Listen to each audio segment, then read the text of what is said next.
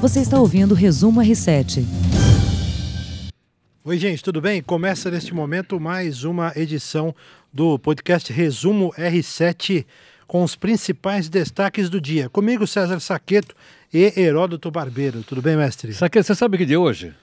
Dia 21 de outubro de 2019, segunda-feira. Hoje é dia do podcast. Dia do podcast? Que legal, Agora eu me lembrei, é.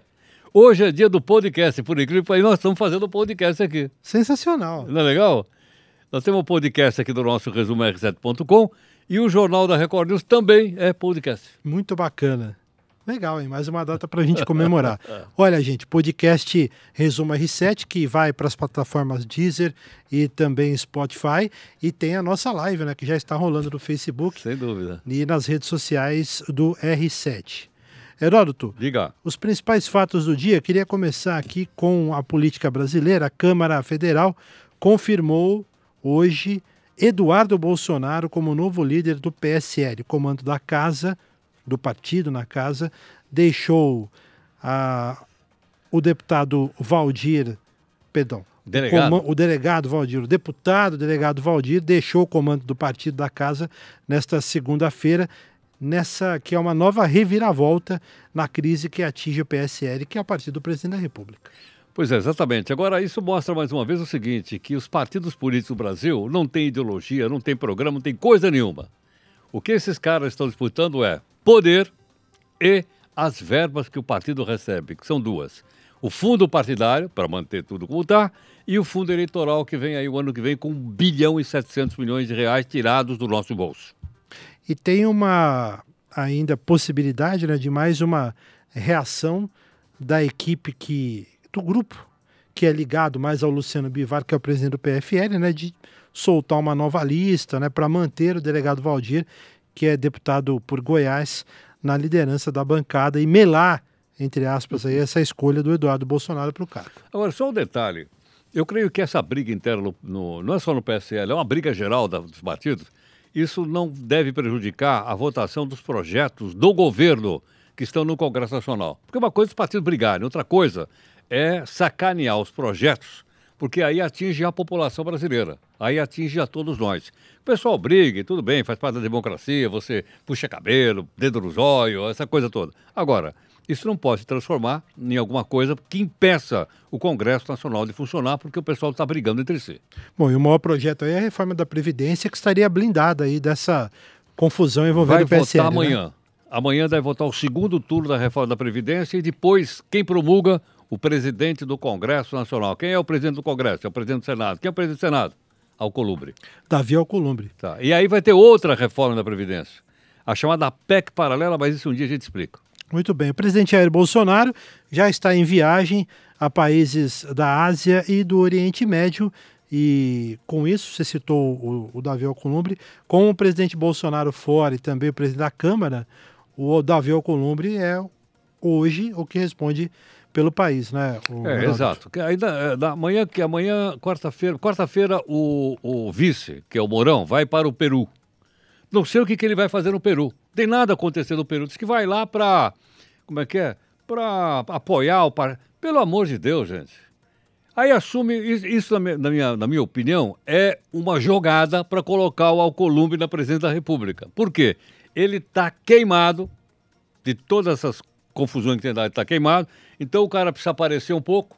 Então, em troca, vão botar o cara para presidir o Brasil, não sei se 24 horas ou 48 horas, etc. Só falta ele pegar o avião presidencial, como no passado aconteceu com o imperador de Mombasa, você lembra ou não? Sim. Que assumiu o governo, não, não é? Pegou o avião presidencial, encheu de cupincha e foi para a cidade dele, Mombasa, lá no, acho que no Ceará.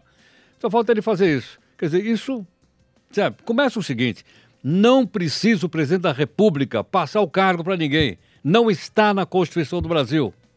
E por que, que passa? Passa para poder prestigiar o vice, que prestigia o presidente da Câmara, que prestigia o presidente do Senado. E se o presidente do Senado tiver uma dor de barriga, quem assume? Aí é o presidente do STF. Aí é. O doutor Dias Toffoli, quem sabe o senhor vai ficar com a caneta na mão? Só para fazer uma correção, então, Heródoto, hoje, segunda-feira, é, não é então o Davi Alcolumbre, o presidente Não, do, não, do não, país. não é. né? Hoje é o, é o Mourão. É o Mourão. É o Mourão. É o general Mourão. Mas o, o, o, o, o presidente da Câmara já viajou, você não vai acreditar.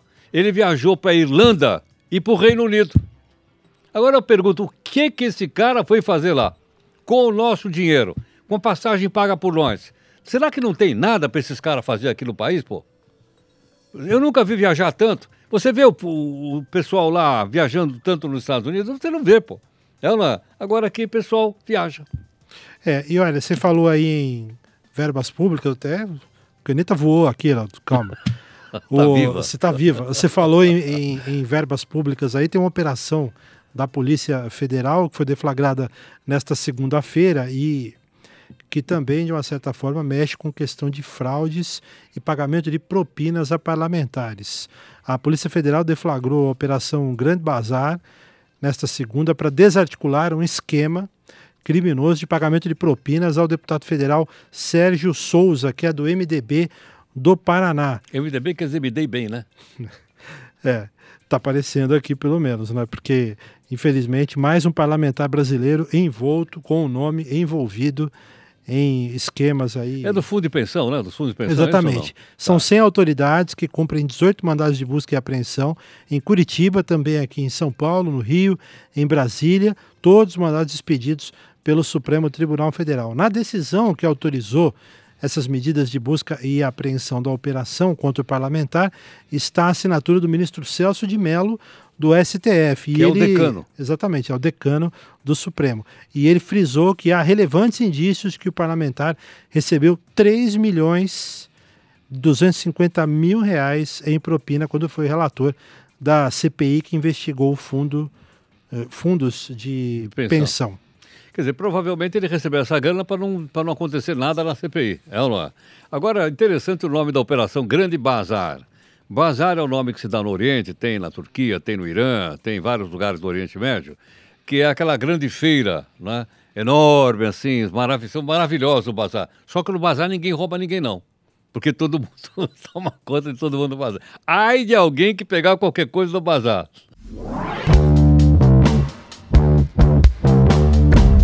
Muito bem, Heródoto. É, nessa segunda-feira, o brasileiro acordou com mais uma tragédia no país, a queda de um avião monomotor que deixou ao menos três mortos em Belo Horizonte. A aeronave de pequeno porte caiu sobre carros no bairro Caiçara, que é uma região, uma região residencial da capital mineira. Não é a primeira vez que um avião cai nesta mesma rua. Em abril deste ano, outra aeronave caiu no mesmo local. Nesta segunda, o piloto, Alan Duarte, de 29 anos, sobreviveu ao acidente. Ele foi encaminhado para um hospital da capital mineira, na região central da cidade, com pelo menos 90% do corpo queimado. Chama a atenção e confesso que deixa a gente aflito é, essa questão da aviação comercial, né, de pequenos aviões que circulam aqui, que pousam e, e, e, decolam de aeroportos no meio da cidade. São Paulo tem o aeroporto do Campo de Marte, que fica na zona norte da capital paulista, né, e é, está é, no meio da cidade. E já houve aqui também casos né, de, de aviões que caíram aqui sobre casas nessas regiões. Realmente deixa a gente preocupado. Olha, deixa. Agora, eu queria contar assim, eu tirei brevet. Eu tenho brevet. Eu tirei brevet no campo de Marte. Eu voei muito no campo de Marte. Realmente você, você, você voa em cima da cidade. Quando você sai do campo, se tiver qualquer problema no avião, você, você, o único lugar que você tem para pousar ali é dentro do Rio Tietê ou na marginal do Rio Tietê, para quem conhece São Paulo. Não, não. É, é Agora, aí me parece o seguinte: vou rapidamente lembrar uma coisinha que eu li. Diz que ele tentou voltar para o aeroporto. Toda vez que alguém tenta voltar para o aeroporto, não, não é? A chance de dar errado é muito grande. Porque você não tem força para voltar no aeroporto e o cara quer voltar de qualquer jeito. Então, geralmente termina mal isso. É, eu imagino que essa tentativa, é, quando o defeito ocorre ali é, logo após a decolagem, imagino que o piloto tem essa alternativa, ou imagina pelo menos ter essa alternativa, né? De fazer o retorno e usar ainda é. a pista do aeroporto para pousar. Olha, eu tive vários colegas que voaram comigo, vários deles morreram porque tentaram voltar no aeroporto. Como eu tinha um bom instrutor de voo, que era meu irmão, ele falou: Meu, se a gente tiver um, um, uma pane aqui na decolagem, nós vamos pousar lá na marginal Tietê, dê no que der. Não vamos tentar voltar porque nós não vamos morrer. Muito bem. E só para citar também outra tragédia que abalou o Brasil na semana passada, que foi a queda daquele prédio em Fortaleza. Os, os o serviço do Corpo de Bombeiros já foi finalizado, pelo menos no que diz respeito aos resgates. Nove pessoas morreram, então é o saldo final dessa tragédia, Heródoto. E agora resta a gente aguardar as explicações dos engenheiros dessa obra que resultou na morte de nove pessoas e no desmoronamento do prédio. A gente não está aqui citando ainda né, os prejuízos financeiros dessas pessoas. Tem ali uma série de famílias que estão sem uma série de famílias que não tem casa nesse momento, não tem onde morar, vão ter que se abrigar com amigos, enfim, parentes. vão ter que se virar, parentes, essa coisa toda. Agora uma sugestão, será que os outros prédios estão sendo fiscalizados? Será que não tem nenhum outro prédio naquela região em condições também, vamos dizer assim, suspeitas? É ou não é? Seria o caso de saber se o poder público, no caso eu acho que a prefeitura responsável, de vistoriar para saber se, né, se outros prédios estão na mesma situação que estava isso aí. Porque até então não é possível que o fiscal passe na porta e não vê, né? Eu não sei o que acontece com o fiscal. Tem fiscal que ele chega na hora, ele, ele, perde, ele perde a visão. Eu não sei. Não sei o que, que leva o fiscal. É ele passa e vai embora. Cadê o fiscal? Cadê a prefeitura? Agora, olha, é, uma imagem impressionante que ficou marcada na minha cabeça é aquele vídeo, tem no portal r7.com, o vídeo de momentos antes da queda deste prédio.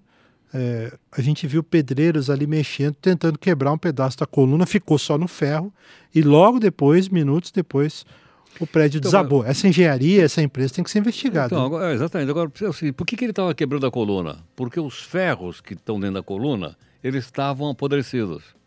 Ou seja, aquilo foi mal feito, né? porque o ferro não pode apodrecer dentro da coluna, porque não pega, não pega, não pega ar ali. Eles estavam pegando ar e ali tem a maresia, que corrói muito mais. Então ele começa a estufar e ele começa a quebrar a coluna. E provavelmente eles estavam querendo fazer um remendo ali. Né? Agora ali tem então, que. Mas se... aí tem que fazer um escoramento ali, não, né? tem... não, sem dúvida. Agora tem que também ver o seguinte: quem é que. Quem foi o engenheiro que autorizou aquela. Quem acompanhou essa obra aí? Qual foi a empresa que fez isso? Tem que ser chamado também, né? É, a polícia tem tudo isso e está atuando. E a gente, claro, aguarda os resultados. Eduardo, nessa edição aqui do Resumo R7, queria falar um pouquinho de futebol, de campeonato brasileiro, e... afinal de contas, é, tivemos mais uma rodada. E rodada, é... o meu time rodou. O Corinthians se deu mal, hein? Olha, o Flamengo venceu o clássico carioca com o Fluminense 2 a 0 e, e tem, segundo matemáticos, 97% de chances de ser campeão brasileiro. A projeção é do Instituto Infobola, que pertence ao matemático Tristão Garcia. O Palmeiras empatou com o Atlético Paranaense em Curitiba, 1 a 1 tem apenas 2% de chances Caramba. de levantar a taça. E o Santos, que perdeu do Atlético Mineiro, 2 a 0 em Belo Horizonte, somente 1%.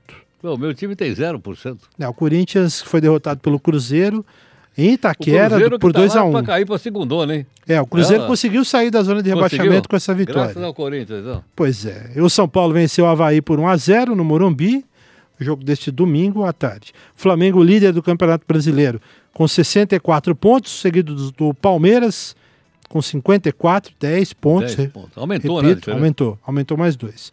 O Santos tem 51, o São Paulo 46, Corinthians 44. E o Corinthians vai brigar pelo G6, né? O Corinthians é o quinto colocado, o Inter de Porto Alegre com 42 é o sexto e fecha Tem esse G6 chamado também? G6. Tem o G6, o G6 é o grupo das seis equipes que se classificam para a Libertadores. Agora, é, o G4 classifica direto. Quem tá, quem terminar o campeonato tá. entre os quatro primeiros vão direto para a Libertadores. Aí o quinto e o sexto colocados vão para essa pré-Libertadores. Repescagem. É, é uma repescagem. Aquela, né, que o Corinthians já ficou para o Tolima. Eu lembro. Lembranças, lembranças. Tá não muito boas para os corintianos. Assunto, é, o Heródoto, essa coisa, só para a gente finalizar, eu não sei. Queria a sua opinião sobre essa história aí de, de matemática no futebol. Porque se você olhar, e o Flamengo está jogando um bolão realmente, 10 pontos à frente, o Flamengo que nesta quarta-feira enfrenta o Grêmio pela semifinal da Copa Libertadores da América. O Flamengo tem tudo para ser campeão. Agora, tem muitos pontos em disputa ainda. O que, que você acha, Heródoto? Não, tem, tem muito ponto. Agora, é o seguinte, eu acho que o futebol é uma coisa tão rica, tão bacana, tão ampla, que dá, dá até dá emprego até para matemático. É ou não é? Porque isso aí é puro chute matemático, pô. Futebol pode virar. Às vezes o time melhor não ganha, ganha o time pior. O Flamengo merece, sem dúvida alguma, estar tá fazendo um belito agora. Você lembra do Oswaldo de Souza ou não? Sim. Outro matemático? Sim, lembra sim. dele ou não? Famoso. Ela. Tem outro também, o Gani, esqueci o nome dele agora. Também faz, faz cálculo matemático. Essa não me recordo. Eu não faço porque eu só sei a tabuada do 2. É, vamos ver, vamos aguardar, né? Vamos ver. Heródoto, obrigado, sempre uma Obrigado, honra, viu? Igualmente. Gente, um grande abraço, obrigado pelo carinho mais uma vez e até a próxima. Tchau. Você ouviu Resumo R7.